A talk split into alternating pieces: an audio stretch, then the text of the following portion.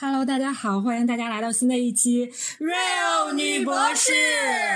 我们是三个来自东北的 ladies，我是 Amy，我是西索，我是 Freda。我们一起搭档做这个节目呢，是和大家聊一聊我们的博士的学习和生活，希望能够在你跑步、做饭或者是通勤的闲暇时光，能够带来一些有效的信息和一丝丝快乐。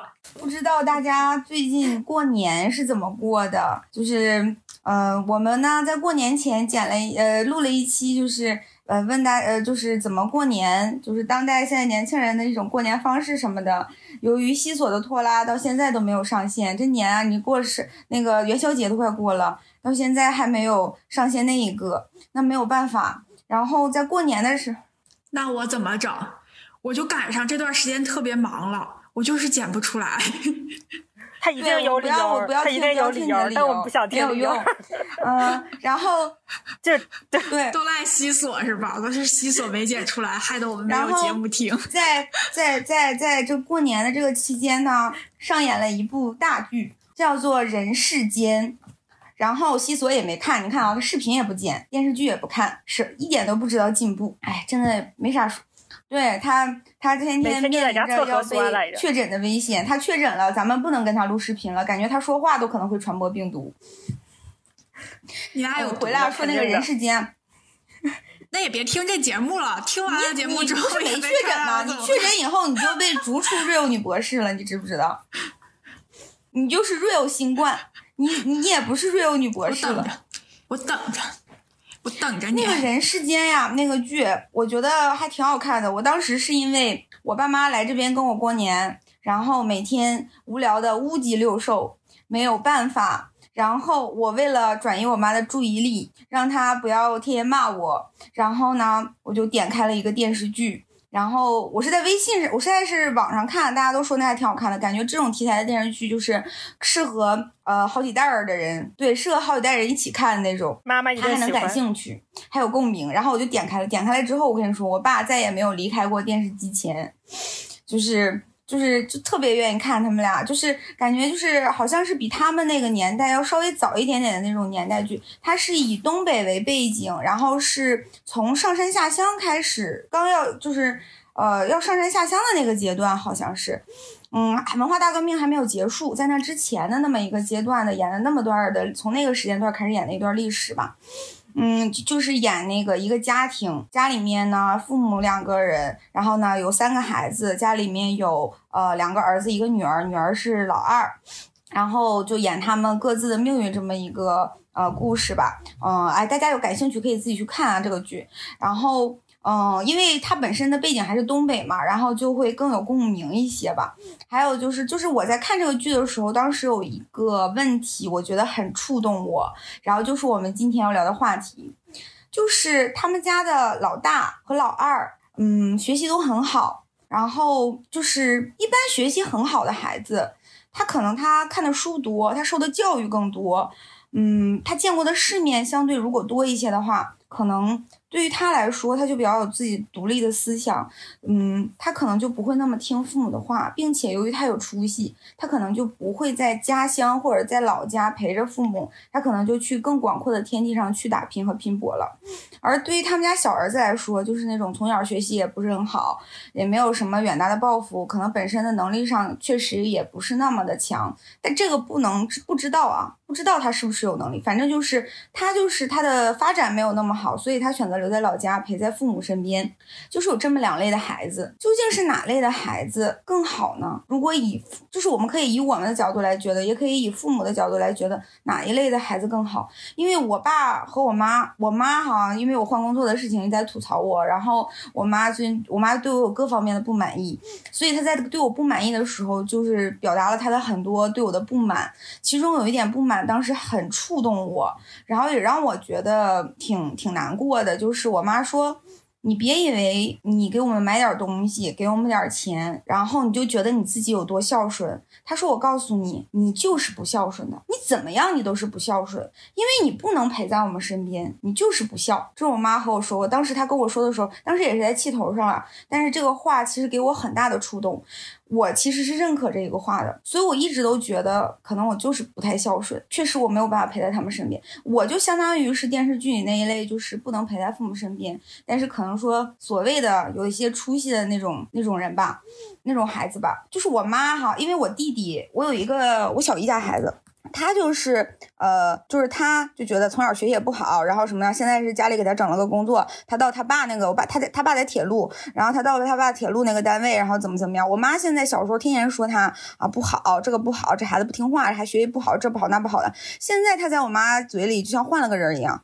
就是贼好，就是他的孝顺。我妈跟我说的所谓的孝顺，就是他去什么健身房打工，上学期间去健身房打工，然后挣了几挣了一两千块钱，花一千块钱给他买了给他妈买了一个施华洛世奇的项链。在我看来，我也能啊。再说了，我给你买的东西不比这些东西便宜啊，我给你买的东西都更好呀。为什么啊？他就是孝顺，我就是就只是因为我不听话。我妈说了，你要听话，人家孩子可听话了。他妈说什么，人家从来不反驳，人家都说好的好的都听。然后我爸就说啥呀？他他他为什么听他妈的？因为他要靠着他妈，他当然得听了。那咱家孩子不靠着咱，他他他他他的他，所以他不听啊。他说，如果说我爸我爸。这次反驳我妈，跟我妈说说，如果他一直听你的话，说的是我，我一直听我妈的话，她说她只能活成你，她不听你的话，她有自己的想法，她才能超越你，才能活出她自己。然后我妈，你看我爸没什么文化哈，我爸说这话，我当时对他刮目相看。然后我妈就开始骂我爸，然后就接下来的几个小时都不和我爸，不都不和我和我爸说话，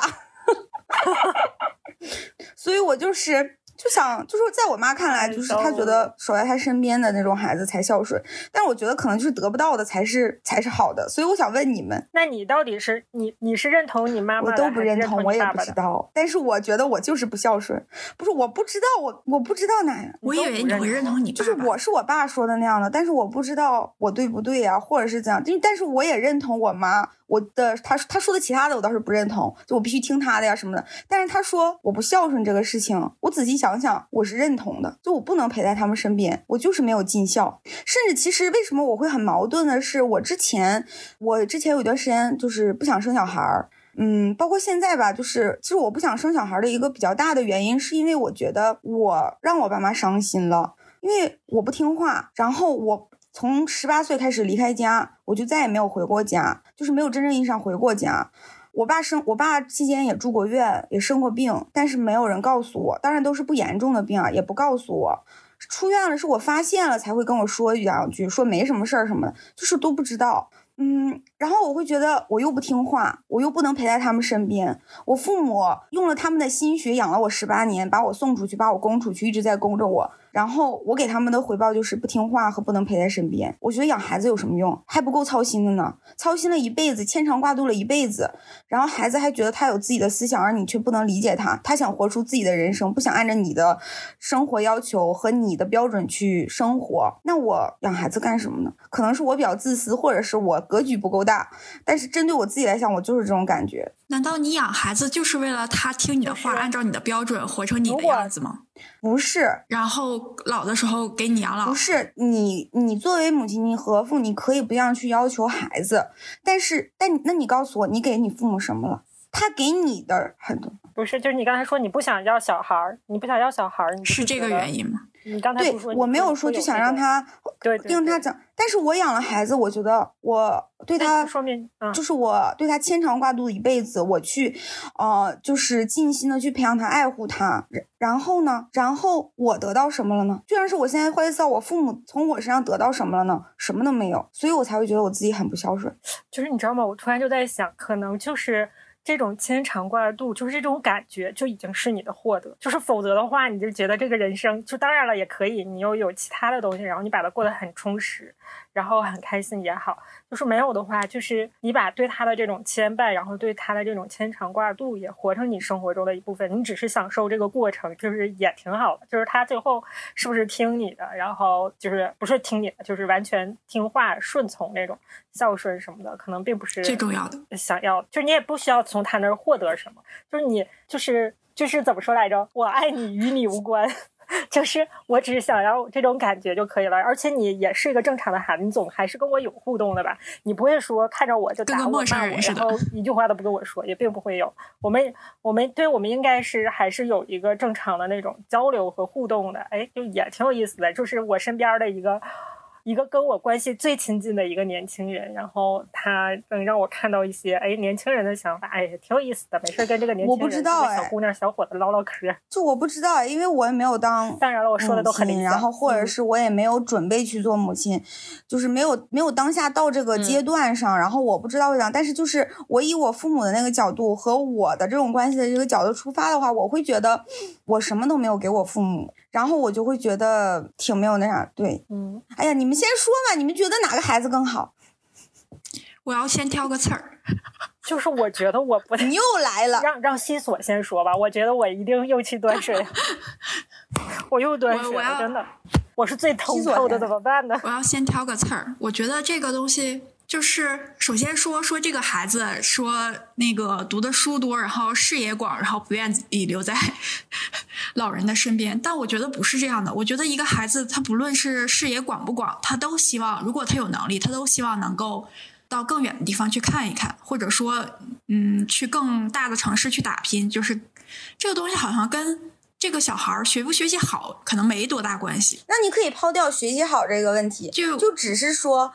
就是有的孩子他没有本事出去闯荡的，是一定有这样的人，他是没有本事出去闯荡的，或者是在他的认知里，他觉得就要留就是就是在家上了上了学，找个工作，对对对，就是你你你抛弃掉他是学习好，反正就是在外面打拼就是这些和在家里面这种。说实话，我妈也会经常跟我讲，她说觉得特别希望我能留在他们身边，但是吧，她她会跟我。就是说这种期盼，但是他也会想，我现在其实自就是在外头过得也很好，但是我一直我并没有觉得我不孝顺或者怎么样，因为我觉得我过得很好，我觉得我过成的样子就是他，他们就是希望我自己能过得更好。我也有在想，我没有办法在他们身边。其实有时候想这个事情的时候，我也很难过。但是主要是什么时候呢？是他俩现在其实身体还比较好。我觉得我最难过的时候，就可能是会在他俩身体不好的时候，然后我又没有办法回去。这可能是我最大的，就是会很纠结的点。我有问过他俩吧，就是到底什么时候需要我？他觉得他俩也会觉得说，他俩现在嘛，就是身体也很好，然后现在还不需要我操心。就是真正等有一天他俩需要我的时候，就是他俩动弹不了了，那时候肯定是我必须得就是出现的时候了。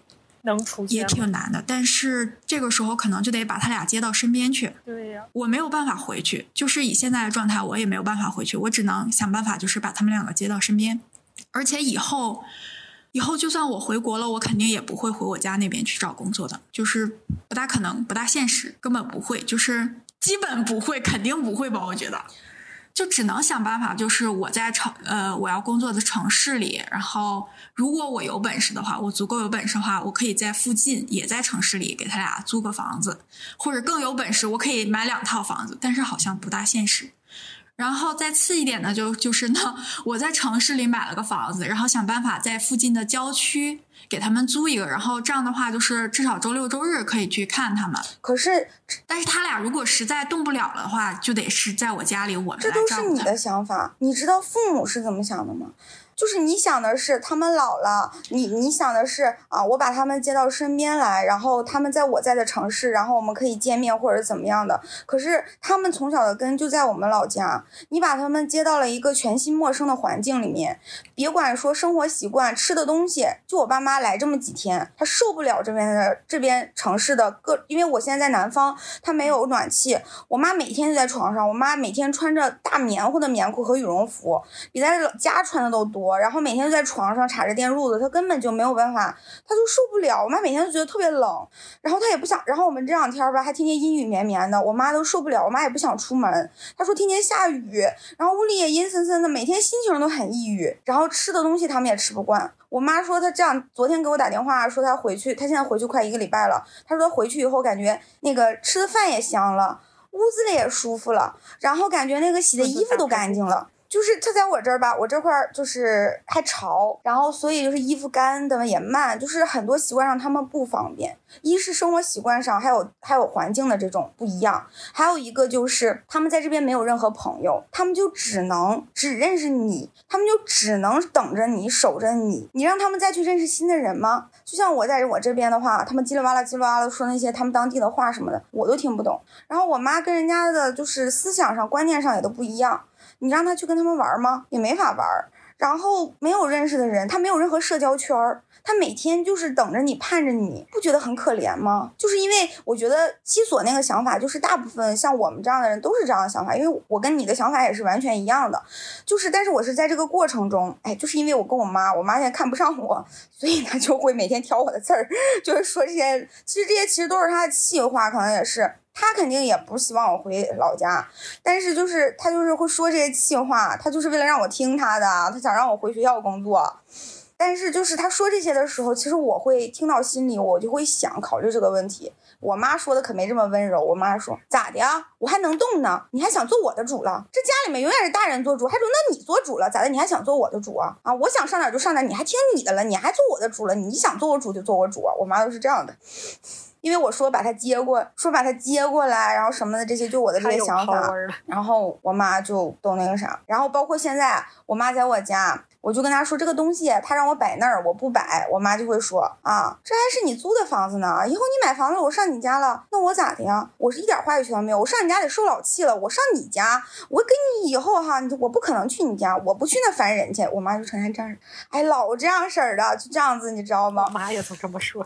就是他们现在有的时候，他不给你讲，他不给你讲理，他一点也不给你讲理，没有逻辑。你说你的，我说我的，我只是想表达我就是这种。对，对你你别跟我说这些，不想听。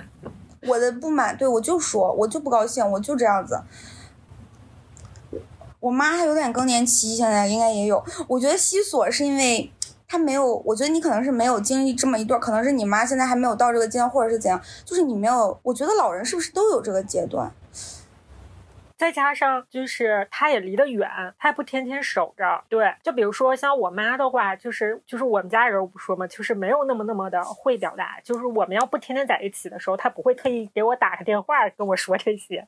就是就是可能只是天天在一起面对面的时候，然后有的时候，然后就是互相的看不上眼了，然后就一顿电光火石。但是他不会说没事打个电话说，我今天又瞅你不顺眼了，怎么弄你一下，就是这种。所以我觉得西索家也是。就是他不在一块儿，然后他妈妈也不会说特意打电话说西索，我这两天瞅你不顺眼了。但是你，但是你说，就是不是说父母不说，然后就是我们就觉得是那样，就是，所以我才说这个问题，怎么你们两个又没有什么共鸣和想法吗？就是就是说说就是父母可以说他他觉得就是你好啊怎么怎么样的，但是我觉得可能大部分的父母在他们就是逐渐老老去的过程中，他们慢慢老了的时候，他们还是想让他的孩子陪在他的身边的，即使他知道不可能，即使他知道在外面对孩子是更好，所以他选择不说或者他不表达不怎样，但是不代表他不想，我觉得他们都是想的。那么作为孩子来说，就是。其实你要是想一想，说我们想的是我在大城市对我的发展更好。我读了这么多年书，我当然是想在发展的更好。我想挣更多的钱，我想干到更广阔的天地，我想在更好的地方实现我的梦想，实现我的价值。那我们想的这些主语都是谁呢？主语都是我，都是我们自己。就是父母其实没有在我们的考虑范围。你就像我们谈恋爱，我们会想着我跟这个人谈恋爱，我们两个会不会去到一个地方？我们两个要往一个地方奔。你会因为你老公想要去哪里，你会去在你的。就是呃，做职业规划的时候和你选择地方的时候，你会有所调整，或者是有所迁就。但是我们在我们选择我们想去的地方，是不是就是也没有考虑父母或者去迁就他们的一些那个想法？只是因为他们跟我们说，你们过得好了，我就开心，我就幸福。这肯定不是一个假话。就是那个电视剧里面，就是他们家的老二是一个非常自私的女生，我觉得就是叫周蓉，就是她很自私，别的就不说了，反正就是他妈因为她的事情，然后那个就是就是变成植物人了。然后他弟弟为了让他上大学、考大学、考北大，没有告诉他。然后就是他弟弟一直，他们一直在弄着他妈妈。然后他回来过一次，知道他妈妈是植物人了，他就坐在床床前哭了哭。然后他就又走了，他就又去上学了。就是就是就是，然后呢，他后来又回来一年，他妈醒了。他很幸运的是他妈醒了，然后他妈呢，就是有点糊涂了，那个时候就，然后就拿出来说他小时候他想要一个红毛衣，但是那时候没钱，没有条件。但是后来。他说，他女儿七就是他家老二七年七八年没回家，他妈就每一年过年都给他家孩子，就给又给他老二织一个红色的毛衣，攒了好多个，然后跟他说，这么多红色的毛衣你拿回去穿吧，就每一年都给他织，然后他就特别的感动，就特别难受。他就想哭就哭了，然后就说他读完博士，啊，不是他读完本科，他不考研究生了，他就要回家来，回到他父母，回到他妈身边陪着他妈。他妈说好呀，他说你回来吧，哎，你读完书就回来吧，妈想你，妈想让你陪在我身边。但是最后他也没有，就大家都骂他，包括大家都觉得他们家老大老二即使上北大了，又当什么就是各种干部了，又当副教授了。你想那会儿在北大当副教授是多牛逼的一件事情啊！但是也没有觉得他们的大家的弹幕评论全都说他们家没出息。的老三最好，因为家里的所有事情都是他在承担。哎呦，突然觉得你说的好有道理。你们俩能不能输出一点？一直说我在说，烦死了，又开始了。西索，西索，快！我会觉得，就是你直接说人家不孝，这个这个帽子实在太大了。对我们不用这个词，我觉得孝顺这个词，就是如果用在这儿的话，容易有点让他觉得有一点怎么说呢？我们不用这个词，我们对我们不用这个词儿。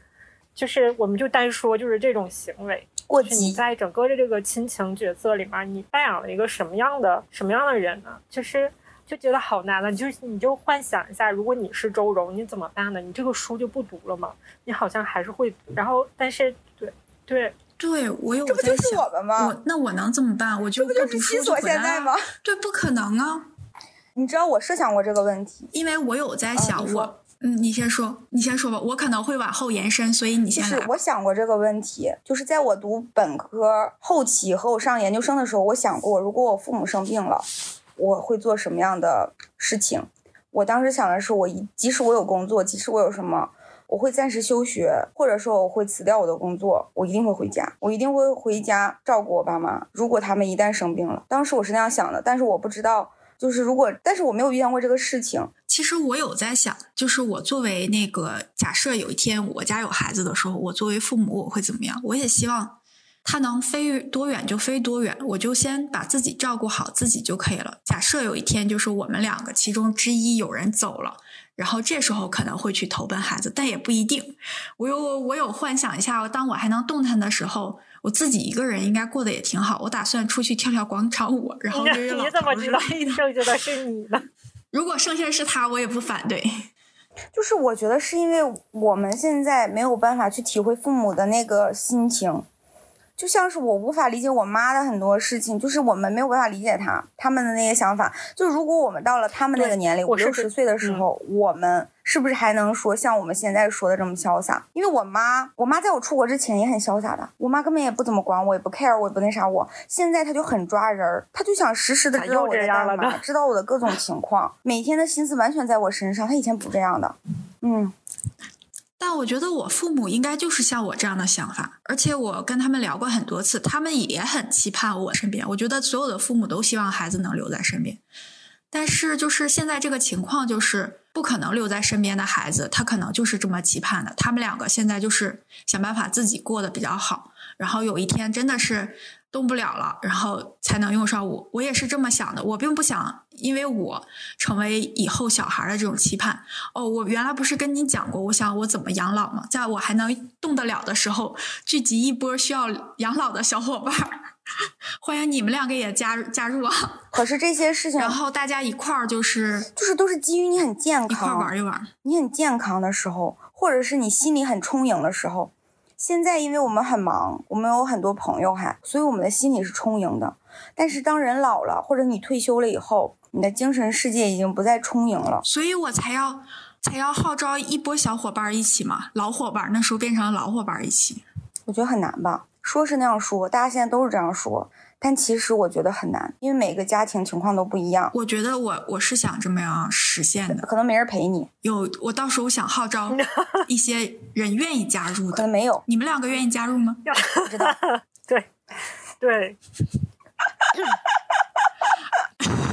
这是你想想我告诉，你，我我就算我身边的圈子里没有，我我以后我全国我发帖子，总会有人来加入的吧？我也不需要那么多人，那么多人也闹心的人也不好，，还不够打仗的呢。那不还得面试吗？哎呦我去！那我还整一堆闹心的人，我只我只需要找再多找两家就可以了。我告诉你，名额有限。我我还在想，我觉得，哎，我说师姐和朋友有可能不能愿意来，以后我朋友俩掐起来，师姐还得在边上在那劝架。哈哈，哎，不行，我才不跟你一块儿呢，闹心。我是在想，就是如果这些东西都很容易实现的话，那你可能像你说的，你给你爸妈现在就接你身边也很容易。我觉得是可以的，所以有听众小伙伴啊，等你到退休的年龄，西索有可能在这个若有女博士上发帖子说 一块儿一块儿养老。哎，咱们能做到那个节目能做到那时候吗？争取好不好？是在想，我是在想喜马拉雅能不能坚持到那个时候？师师姐的表情是一代一代的我传想想呼机都没了，好像不行时候还有没有这种节目？我们可以换，我们可以换运营方的运营方，他们是叫运营方换，平台，不管是啥，对，换平台我们可以换的。没，我已经这我已经放弃你这个话题了，到时候再说。我觉得师姐在想下一个借口，我们还有什么可以阻阻碍我们的？我想想啊，对，人家根本没有想那个话题，好吗？你这什么玩意儿啊，在这儿？人家明明聊了如此深，我提了一个如此深刻的话题，你这人是、嗯，我真的是这么，我我真的是这么想的，所以我我觉得我父母也会这么想，然后我也不希望以后的孩子他他们真的是你爱去哪儿觉得你去哪儿吧，只要我能动他，我才不想找他你。觉得你自私吗？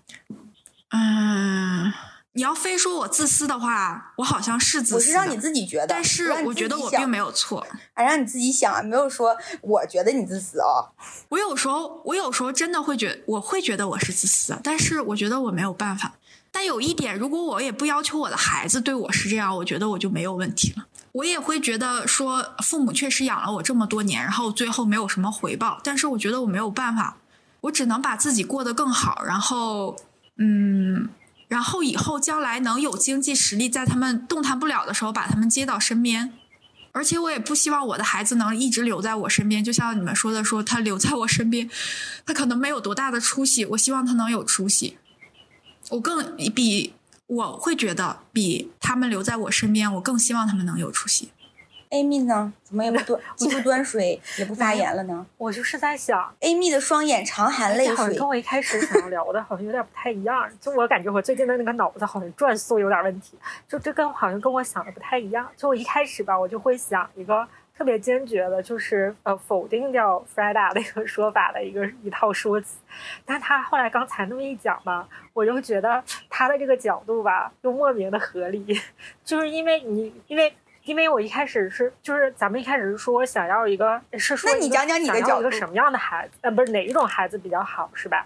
是说是那种呃胸无大志，然后就是哎留在身边能够陪伴，然后哎每天嗯挺愉悦的。还有还是这种说这种，呃也不是，谁说这？对，万啊一就在上海呢，志是吧？万一人就在已经谁说就在留在身边天花板就一定胸无大志就在北京、上海，反正就是那咱说的是啥呀？就在北上广、那对对对对，就总之就是北京、上海都想出国。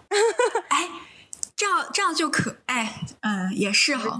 对，你说我就在北京，我就想让他在北京，然后每天都想那个什么，就在北京，然后每天就寻思怎么能进那个钓鱼台，能进那个人大，能进常委，也挺好，胸怀大志。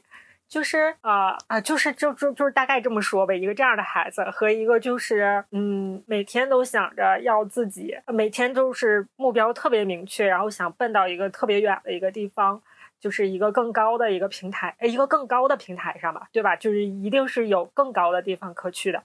然后到底是哪一种比较好？就是哪种孩子比较好？我之前想的点是，就是最终就是要大家彼此双方都比较愉悦嘛，就是孩子也愉悦，我也愉悦。那就是我觉得这个东西真的是分人的，就是分这个孩子他是一个什么样的孩子。我觉得就是不从家长这个角度看，就是你要看这个孩子是一个什么样的孩子，就是面对同样的培养，就是环境。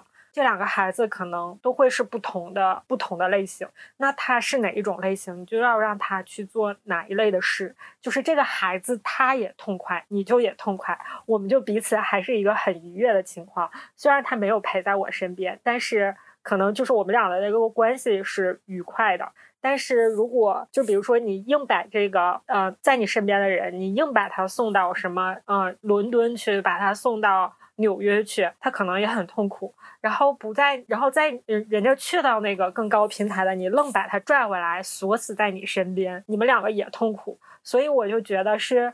在你本身可能无法完美的这个情况下，是取决于这个孩子是一个什么样的孩子，他天生是一个什么样的孩子，就让他去做一个什么样的孩子，然后在这种不完美的这种情况下，达到一个最大的开心，就是哪一种可能都，嗯，就是我觉得人是这样的，就像咱们之前说的，就是你没有的，你总会去那什么。如果你是一个，然后这个大人你也要学会去开心去满足，否则的话，你可能一个在身边的孩子，你也会说，你看你一点没有出息。就像他们家，他那个爸爸就总说那个，啊，哥哥姐姐就是很聪明，然后怎么怎么怎么样。然后，但如果他要是独生子女的话，他可能就会说这是邻隔壁家的孩子，怎么怎么样？你看人多有出息。相反，如果他只有一个那样的孩子，他可能也会说隔壁家的，你看像炳坤那样的小孩多好多暖，然后怎么怎么样？我觉得就是。就是人就是为了要让自己开心，然后你要去摆一摆你手中的这几张牌，然后去看看你这个牌是大小王还是三四五是怎么样的，然后你就怎么打，然后就是怎么样让你自己最开心最好。否则的话，就是你总盯着那个不好的那一面看，可能啥样都不开心。哎，你这样说完，你知道吗？你应该响应国家号召，你生个二胎，生个三胎，总有一个能留的。对对对。你看看我们的节目升华了，国家快点推一下我们这个节目，快点的，赶紧给我们推广。就是这样的嘛，就之前不还有那个是哪个，好像应该还是一个大 V 呢，还说过说多生孩子这件事儿啊，对于穷苦人家来说真的是个好事儿，因为他说基因突变这事儿啊，跟你说。你生的越多，很有可能就突变出来一个，然后一人什么得道鸡犬升天，你们家就发达了。谢谢你，谢谢你。那怎么办呢？让让阿姨让阿姨追生一个吧。你说服我了，是是这结论吗？对，我觉得你说的也很好，师姐。我妈说，给我给我多少钱我也不生了，一个我都不够操心的了。想再生？哎啊啊！我妈现在是什么呢？她想，她觉得我这个大号练废了，她觉得你就叫我赶紧生一个，她要练这个号。你告诉她放弃幻想，因为她走了，她觉得她能练一个更好的。这个幻想只能是你拥有。我跟你说，哎，你知道吗？按照那个概率来推算，你看那些厉害的父母，你看那些很精明的父母，生的都是个傻子孩子。我告诉你，就是吧？所以国家让那个高学历的人啊。生什么好多孩子，其实不一定就成的，可能说父母见大劲儿，那孩子就聪明不来了。所以没准啊，你说那些高学历的孩子，呃，高学历的两个两个博士生的孩子，没准就是个笨蛋，连个本科都考不上。你关注冬奥会了着没有？现在最火，全世界最火运动员谷爱凌同学，就是王蒙吗？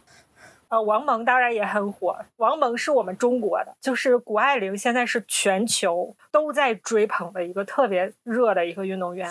她就是她妈妈是北大的，她爸爸应该是哈佛的吗？还是耶鲁的？然后可能她爷爷也是。然后这个姑这这个姑对这个姑娘不就是耶鲁的吗？然后大家就说这个真的是非常纯净的基因，说能生出来一个如此聪明的孩子。反正他全家学历都贼高。不，那天我听一个节目，就是那个节目就是两口子都是北大的，他们就说，就是他们是北大医学院的，他们就说看了一下身边的人，基本上就是双方夫妻双方或者是一方是北大的，他们基本上孩子很少能有上到北大的。他们说的是，就说完了，我好朋友家孩子上不了了。他们说那叫明天就给一会儿给他发消息，告诉他，哎，那叫什么来着？我家孩子肯定能上北大，我不找当我不找上过北大的男生，然后我家孩子就能去北大。叫什么基因回归均值，他们有一个这种说法，就是说他总总之你们这边到巅峰了，就是很大概率上说，就是就是上就是你到达巅峰是你祖坟上冒青烟了，就是你不能指望这个青烟一直冒。所以说，就是俺家真的是祖坟冒青烟。那你下一个咋整啊？哎，我告诉你啊，我觉得两个博士，他的孩子一定不会是博士。我觉得这个我也很认可，我也不想让我家孩子当博士。我这两口子两两家全都是祖坟冒青烟了。哎，对他们说，你看这样一代一代嘛，就是说那个谷爱凌，她外婆是呃，哎是哪儿的了？是交通部的一个工程师，然后说是就是你看是这个是学工，然后他妈是北大学生物。然后，然后说这个第二个就是读书，但是他后来到美国的时候，他转的是金融。然后就是第二个进金，第二代进金融，然后第三代就开始去搞艺术、搞体育。他们说这样的三代完成一个就是阶级跃迁。所以你们现你们现在已经读到头了，读到博士了，所以到你的孩子的时候，你就已经不那么执着说你一定要追求这个学历了，你爱干哈干哈是吧？赚钱。没呀，我觉得西索还是很追求的，是不是？还是想让你孩子上博士有一个清华梦。嗯。那你们家这个基因得使劲突变一下呀！那你得基因使劲突变一下。想要不然那个清华的体育生也行。我觉得我这个体力真的是基本上是 我们家应该是最低的那个。他爸呀，他爸喜欢健身，对，有可能在体力上突变一下。他爸喜欢健身，又但是又没有那么强。他爸，他爸他是后天练出来的，天生也不行，天生体质可弱了。爹没那么厉害，在他们家族里，在他们家族里。对，在他们祖坟对呀，对呀，是啊，所以现在可能不要求智力上的突变了，体力上的吧。既然智力上我俩都算巅峰，自己在这说自己的智力都到巅峰了，我这话真接不了。在我们家，在我们家，对，我觉得真的是这样。哎，人家那好几代，说明说不准啊，人家这就是一个均值呢，就是从从远古开始算，人家家全都是出杰出之辈。那突然基因突变一个，可能偶尔有一个贼菜的，然后生个啥样的孩子都是好孩子的。我们就是要响应国家的政策，行，我们生孩子，生成啥样，他他 你就稀罕他，然后让他稀罕你，完美。你 不是不是，你想想，你生一个，嘿，生一个，他只有百分之五十的概率。到底是呃出去还是留在家里？你生两个，它的概率就变高了。等你生三个，你生仨还没有一个能爱留在家里的吗？你就死乞白咧的就让那个学习不好那个，或者是老小留在家里。他可能是一个很暖的，对，他是，唉，他是个很暖的，很好我可不希望小孩跟我留在家里，天天跟我争那个抢这个的。他不是你的哥哥妹妹，为什么会跟你抢东西？这种不响应国家号召的这种就算。我家孩子怎么了？他照样跟我抢东西。哎，也不一定是他跟我抢，有可能是我跟他抢。嗯，结束节，这期的节目就到这里啦。那个大家觉得，大家都觉得说那个，呃，你觉得你是什么样的孩子？然后包括你对亲情上面这些角色上啊，你自己是什么样的一个位置啊？你有什么想法？也欢迎大家给我留言。好嘞，我们这一期节目就这样啦，再再见，拜拜。